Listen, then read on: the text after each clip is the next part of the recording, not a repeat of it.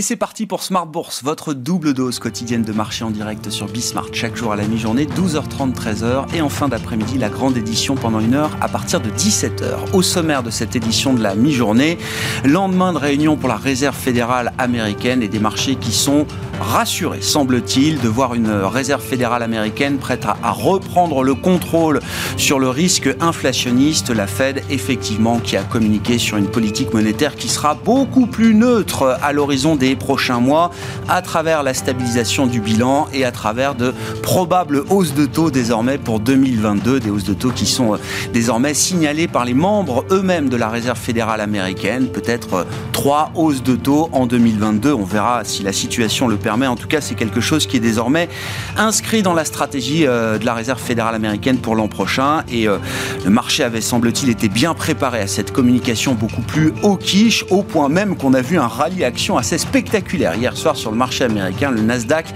clôturant en hausse de plus de 2%. Le mouvement se poursuit aujourd'hui sur les actions euh, européennes avec un rebond d'un demi pour cent pour le CAC 40 à mi-séance.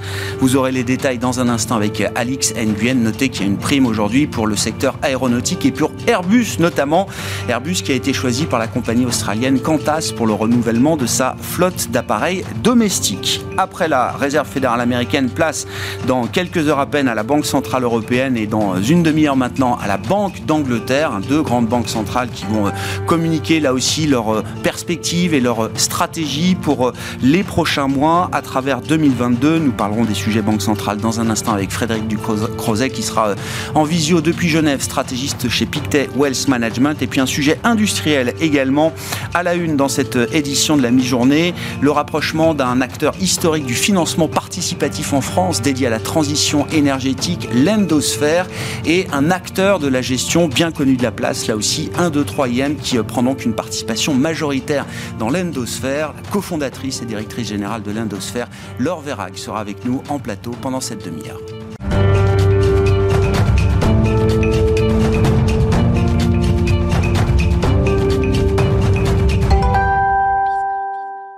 Des actions à la fête, donc, au lendemain de la réunion de la Réserve fédérale américaine. Les infos clés du jour à mi-séance en Europe avec Alix Nguyen. Le semblant d'optimisme de la séance d'hier prend désormais la forme d'une vraie tendance. Le CAC dépasse 1% de progression à la mi-journée. Le marché accueille non sans un certain soulagement le changement officiel de politique de la Fed. Comme anticipé, le comité de politique monétaire décide d'accélérer le rythme de réduction de ses rachats d'actifs. Décision qui indique que deux à trois hausses de taux devraient avoir lieu dès l'an prochain.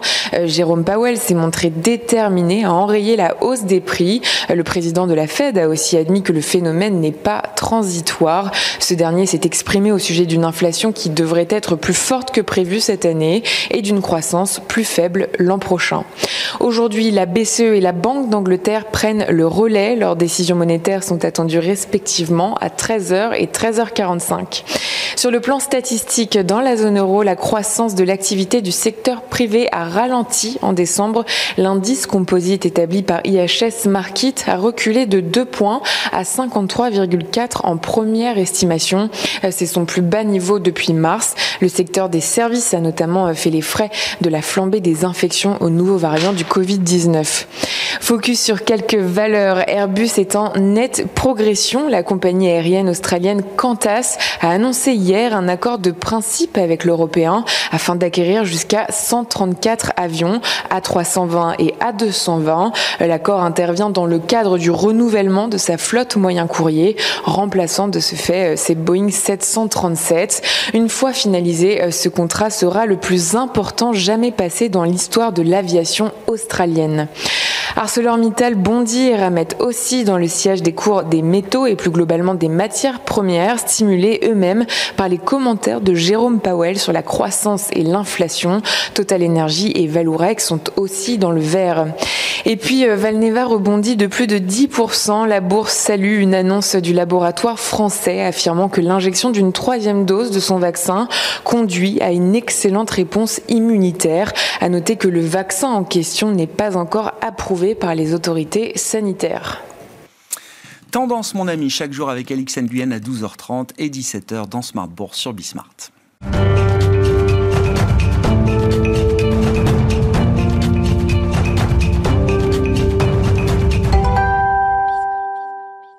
Frédéric Ducrozet nous rejoint donc en, visioconférence depuis Genève, stratégiste global macro chez Pictet Wealth Management. Bonjour et bienvenue euh, Frédéric.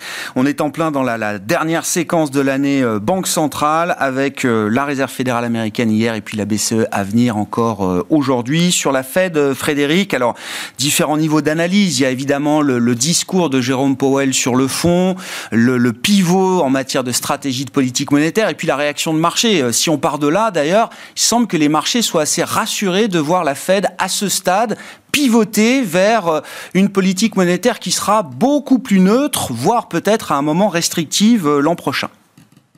Effectivement, et je crois que tout ce qui euh, amène de la visibilité à des marchés qui ont vécu quand même 18 mois pour le moins compliqués et incertains, aide à se projeter pour des entreprises qui effectivement font face à la résurgence du nouveau variant et une inflation, des pressions sur les prix, des pressions sur euh, les chaînes de production qui, qui, continuent. Tout ce qui vous amène un petit peu de visibilité à l'horizon de 3, 6 ou 12 mois est bon à prendre. Mais je crois que ça va au-delà de ça.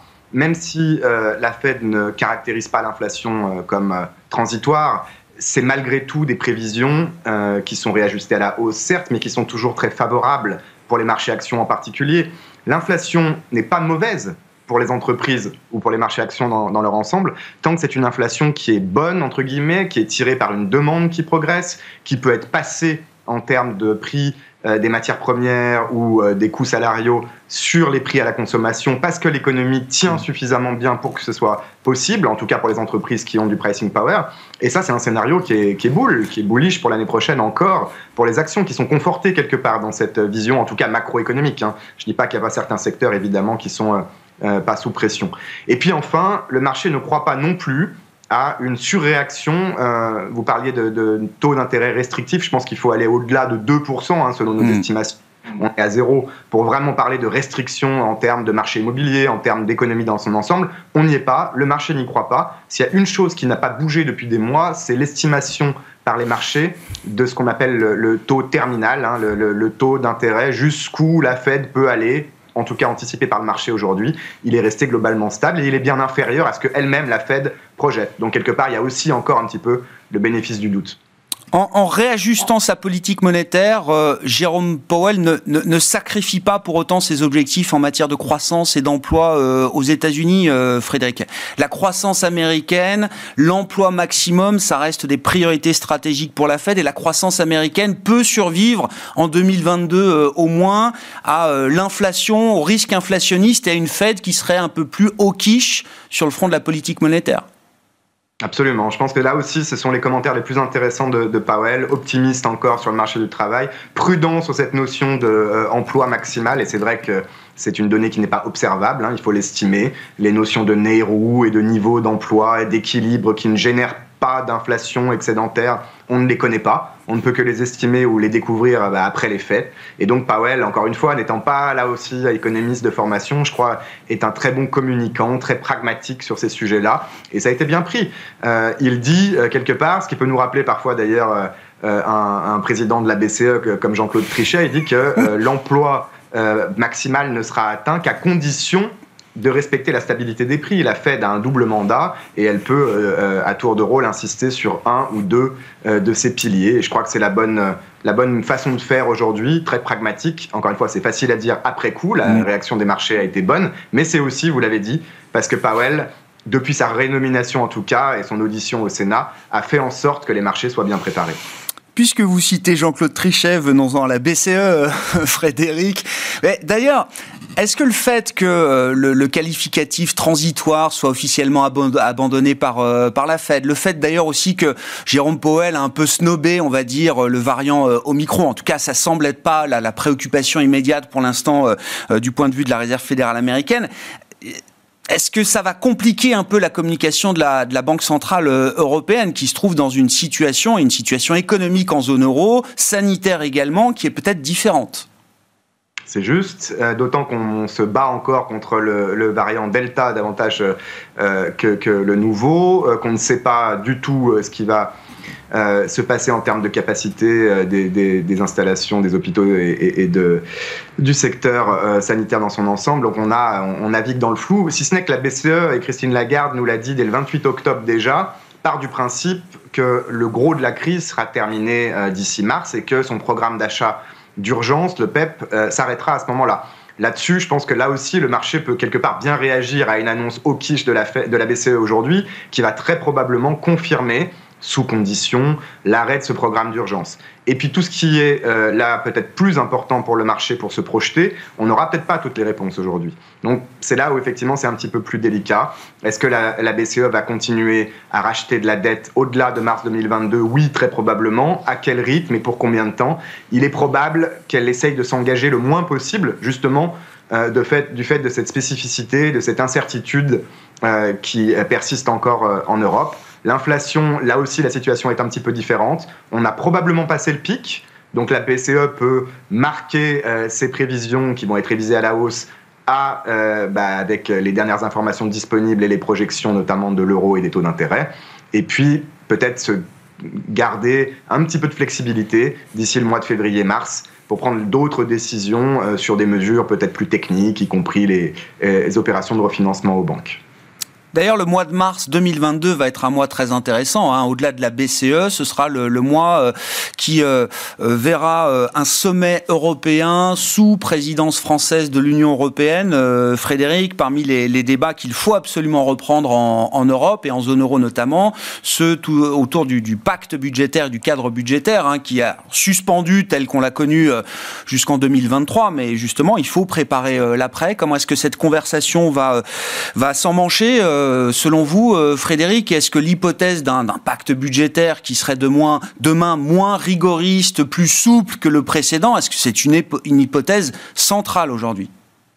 Oui, je pense qu'elle est de plus en plus crédible. Pour la première fois, les intérêts sont alignés. Je prendrai l'exemple des Pays-Bas, euh, après l'Allemagne, qui ont enfin une coalition de gouvernement, qui s'engage là aussi avec beaucoup de, mots assez forts hein, sur l'intégration européenne dans, cet accord qui vient d'être dévoilé de coalition gouvernementale, eh bien, à réformer également le pacte de stabilité et de croissance. Alors, les euh, Hollandais comme les Allemands insistent sur la, nécessité de le mettre en pratique et d'avoir toujours des incitations, si ce n'est des contraintes fortes sur les États qui, qui voient leurs finances publiques se détériorer. Mais il y a cette direction-là, il y a cette échéance franco-allemande avec évidemment un nouveau gouvernement en Allemagne beaucoup plus réceptif, je pense.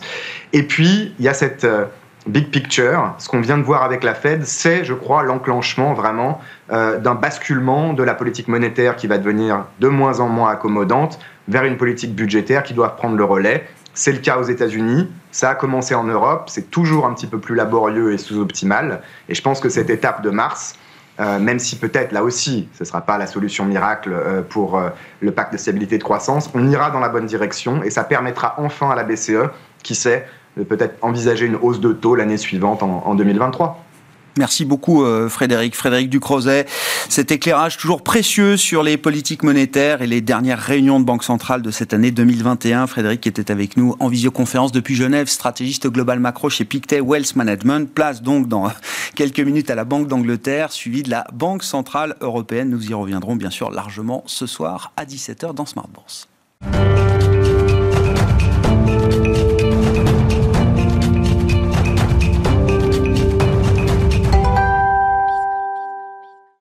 Sortons des banques centrales et de l'actualité immédiate de marché pour euh, traiter d'un sujet industriel dans le monde de l'investissement. Et je suis ravi de retrouver en plateau Laure Verrag, la cofondatrice et directrice générale de l'Endosphère. Bonjour Laure. Bonjour. Merci beaucoup d'être euh, d'être avec nous euh, aujourd'hui. Alors pour évoquer une opération industrielle stratégique concernant l'Endosphère qui a été annoncée il y a quelques jours maintenant, le rapprochement avec la société de gestion 1, 2, 3 IM qui prend donc plus de 70%, 72% si je dis pas de bêtises, du capital de l'Indosphère que vous avez cofondé 2014-2015. Euh, hein, c'est ça, euh, Laure, pour redonner un peu la, perspective.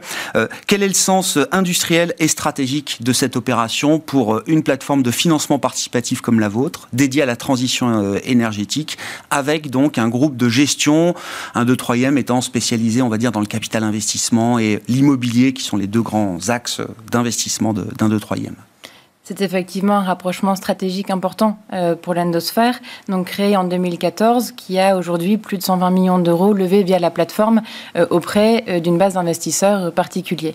Et ce que nous voyons année après année, c'est une croissance soutenue à deux chiffres, puisqu'on a réalisé plus 30% de croissance entre 2020 et 2021, et un appétit croissant de nos partenaires, donc des porteurs de projets d'énergie renouvelable, pour le financement participatif. On vient apporter des solutions réactives, compétitives euh, pour financer euh, en partie les projets d'énergie renouvelable qu'ils portent. Et nous sommes de plus en plus mobilisés pour des portefeuilles de plus en plus importants.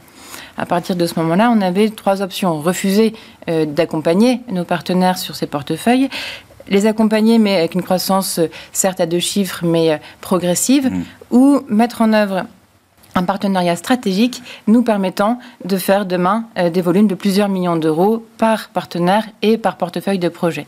Et c'est donc évidemment cette euh, troisième option que nous avons euh, retenue en trouvant avec un 2 3 un partenaire idéal pour réaliser cette accélération de l'endosphère. Ah, cette opération, je trouve, nous dit beaucoup de choses. Déjà, sur le rythme effréné de la transition énergétique aujourd'hui. Euh, c'est ce qu'il y a derrière la, croissance. Alors, non seulement à deux chiffres, mais 30-40% que vous affichez sur sur les projets que que, que vous recevez aujourd'hui. Euh.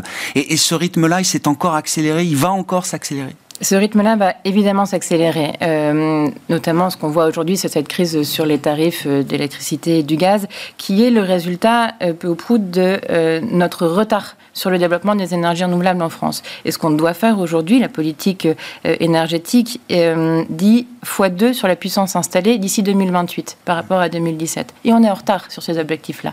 Donc nos partenaires, donc les porteurs de projets d'énergie renouvelable, on travaille avec des grands noms du secteur, comme des filiales tels que EDF Renouvelable ou euh, CNR ou des ETI et des PME euh, reconnus dans le secteur des ENR, tous nos partenaires aujourd'hui sont en croissance exponentielle.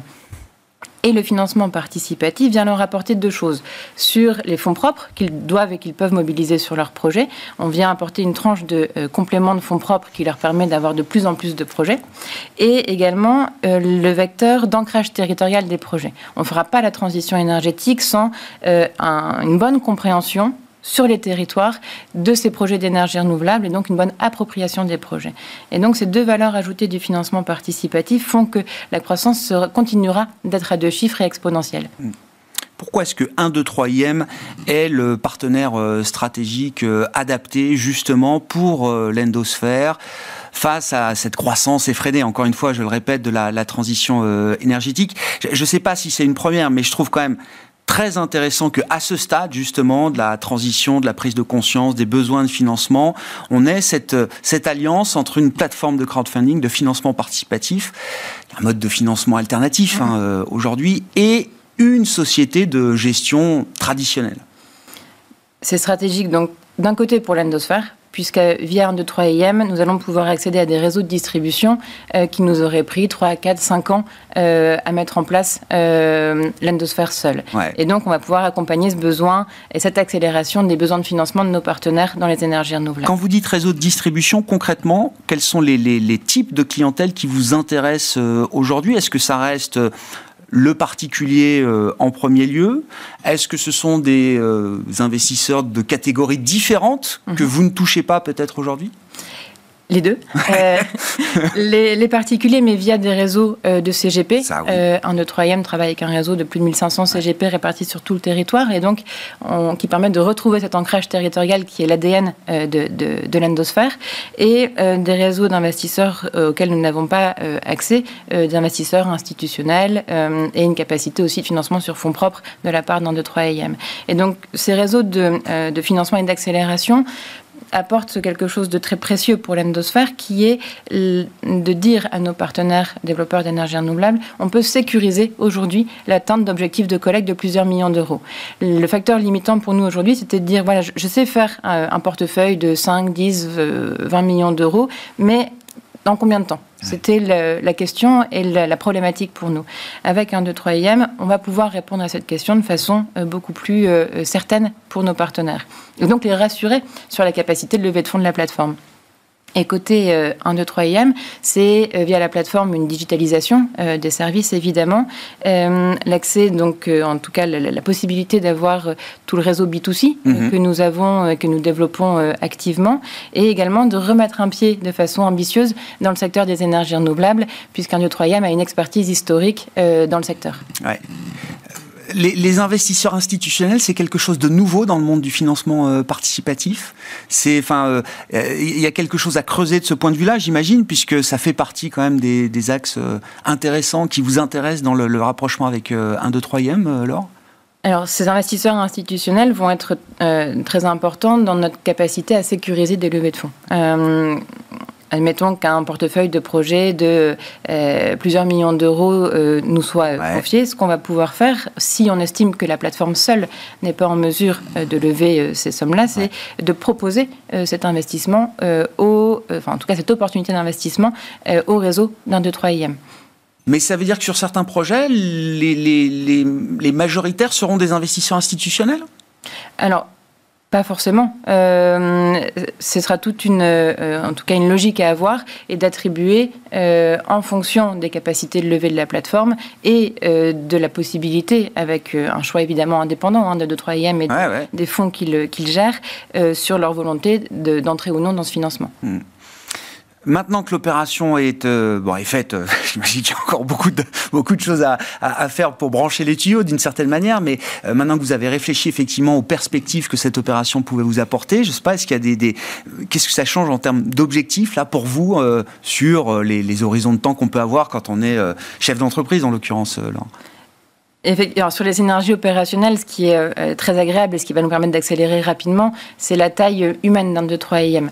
Euh, société de gestion indépendante qui est dirigée par ses fondateurs avec une vision entrepreneuriale et donc la volonté d'aller vite euh, et de brancher les tuyaux rapidement. Mhm. et c'est aussi la raison de ce rapprochement stratégique pour nous. la volonté, c'était de pouvoir accélérer rapidement parce que le secteur des énergies renouvelables est en croissance rapide. Et ensuite, sur les perspectives, la volonté, c'est euh, d'atteindre 150 millions d'euros de levée euh, annuelle à l'horizon 2024-2025, et donc d'atteindre une taille conséquente euh, en termes de, volume sur la plateforme. Par rapport à 100 millions, enfin, vous avez dit 120 millions, c'est ça Les 120 millions en 7 ans En 7 ans. Et maintenant, le rythme de croisière, ce sera 150 millions par an à partir de 2024. C'est la volonté. Ah ouais, je comprends. Euh, y a euh, une des grandes nouveautés euh, également pour les acteurs du financement participatif, c'est l'idée d'un statut européen qui est plus qu'en cours, hein, parce que je crois que ce statut existe depuis ce mois de novembre 2021, euh, Laure. Alors, qu'est-ce que ça change pour l'indosphère, pour l'industrie du financement participatif? Et est-ce qu'il faut comprendre également que à travers cette opération 1, 2, 3 IM, il y a une volonté européenne désormais pour un acteur comme l'Endosphère alors, la, très bonne nouvelle, c'est euh, cette harmonisation du cadre réglementaire européen qui va permettre aux plateformes euh, françaises d'avoir une vision euh, européenne, un marché européen à, bah, très court terme maintenant, puisqu'effectivement, nous avons jusqu'à fin 2022 pour demander ce nouvel agrément, donc PSFP, auprès de l'autorité des marchés financiers, qui est notre organe de, contrôle, et ensuite de pouvoir avoir des passeports pour les pays européens que nous aurons identifiés comme étant euh, pertinent euh, pour notre développement euh, international. La valeur ajoutée de, cette, de ce cadre européen quand on est, comme nous, spécialisé dans le secteur des énergies renouvelables, c'est que nos partenaires, aujourd'hui porteurs de projets, ont d'ores et déjà une vision européenne et internationale pour, euh, pour grand nombre d'entre eux. Et donc nous allons pouvoir de façon euh, très pragmatique les accompagner dans les pays dans lesquels ils sont eux-mêmes déjà avec la même qualité de signature, la même qualité euh, de projet et une connaissance antérieure sur ces marchés de nos partenaires. Ça veut dire que dans, dans, dans, cet écosystème, passer de l'échelle locale ou nationale à l'échelle européenne, c'est c'est tout à fait cohérent. C'est c'est même une voie naturelle. C'est tout à fait cohérent, alors ne serait-ce parce que ce sont des acteurs qui ont déjà dans les énergies renouvelables cette taille européenne, parce que le réseau est interconnecté, euh, parce que euh, les tailles de projets vont pouvoir permettre de la place pour les investisseurs espagnols, italiens, français sur ces projets, tout en conservant sur l'endosphère des projets à ancrage territorial sur lesquels seuls les riverains, par exemple, pourront investir, puisque nous avons aussi cette faculté-là de réserver des opérations localement pour les riverains des projets. Ça, c'est ce que vous nous aviez expliqué quand vous étiez venu effectivement avant l'été. Euh, il y a, oui, il y a, effectivement une, cohésion, une, communauté d'investisseurs locaux qui est très très forte chaque fois qu'il y a un projet euh, présenté, soumis dans une région, dans un lieu donné. Euh, vous observez qu'effectivement, il y a une, localisation du financement des projets très importante. Nous proposons des modalités qui se permettent de réserver tout ou partie des campagnes aux riverains des projets. Et, ça ils en profitent de cette opportunité. C'est ça le sens de ma question, oui. ça les intéresse en tant que locaux, riverains du, projet. Il y a une réelle appétence pour financer les projets de son territoire. Cette proximité géographique avec le projet, on connaît le projet, on connaît le porteur de projet, on est venu à la réunion d'information pour euh, bien comprendre les caractéristiques techniques, on en a parlé avec le maire. Et une offre de financement participatif s'ouvre euh, pour ces riverains. On a des investisseurs euh, aujourd'hui euh, répartis sur tous les, tous les départements de France. on est sur le terrain tout le temps. Hier, l'équipe était en permanence d'information en Savoie pour une centrale hydro que, que, nous venons de mettre en ligne. Et c'est ce travail de terrain qui est aussi passionnant dans le financement Mais ça veut dire qu'on arrive à franchir l'écueil du not in my backyard. C'est-à-dire le côté, je veux pas que le, le, TGV j'adore, mais je veux pas qu'il passe chez moi. L'éolienne c'est très bien, mais je veux pas la en face de ma fenêtre. On arrive à, passer au-delà de ces euh, réticences qu'on peut trouver parfois sur le terrain. C'est un vrai vecteur d'adhésion dans les projets, le financement participatif, et surtout c'est un révélateur. C'est un révélateur de la majorité silencieuse qui est pour la transition énergétique. Sur un projet, ceux qui vont mettre poser des recours, c'est une minorité euh, agissante, euh, parfois hurlante. Euh, nous, ce qu'on va montrer, c'est qu'il y a des dizaines, des centaines de personnes localement qui veulent le projet à tel point qu'ils sont prêts à investir dans ce projet. Et c'est ce que nous pouvons montrer projet après projet sur l'ensemble des projets que nous accompagnons. Merci beaucoup, euh, Laure. Merci d'être venu nous parler alors de l'indosphère, du financement euh, participatif dédié à la transition énergétique, avec euh, bah, cette montée en puissance et ce partenariat stratégique, cette opération capitalistique aussi, rappelons-le, entre 1, 2, 3 IM, la société de gestion, et l'indosphère, 1, 2, 3 IM, venant d'acquérir donc 70, 72% de votre capital. Laure Verrag, qui était avec nous en plateau pour évoquer cette opération et les enjeux du financement participatif, cofondatrice et directrice générale de l'indosphère invité de Smart Bourse à la mi-journée sur Bismart.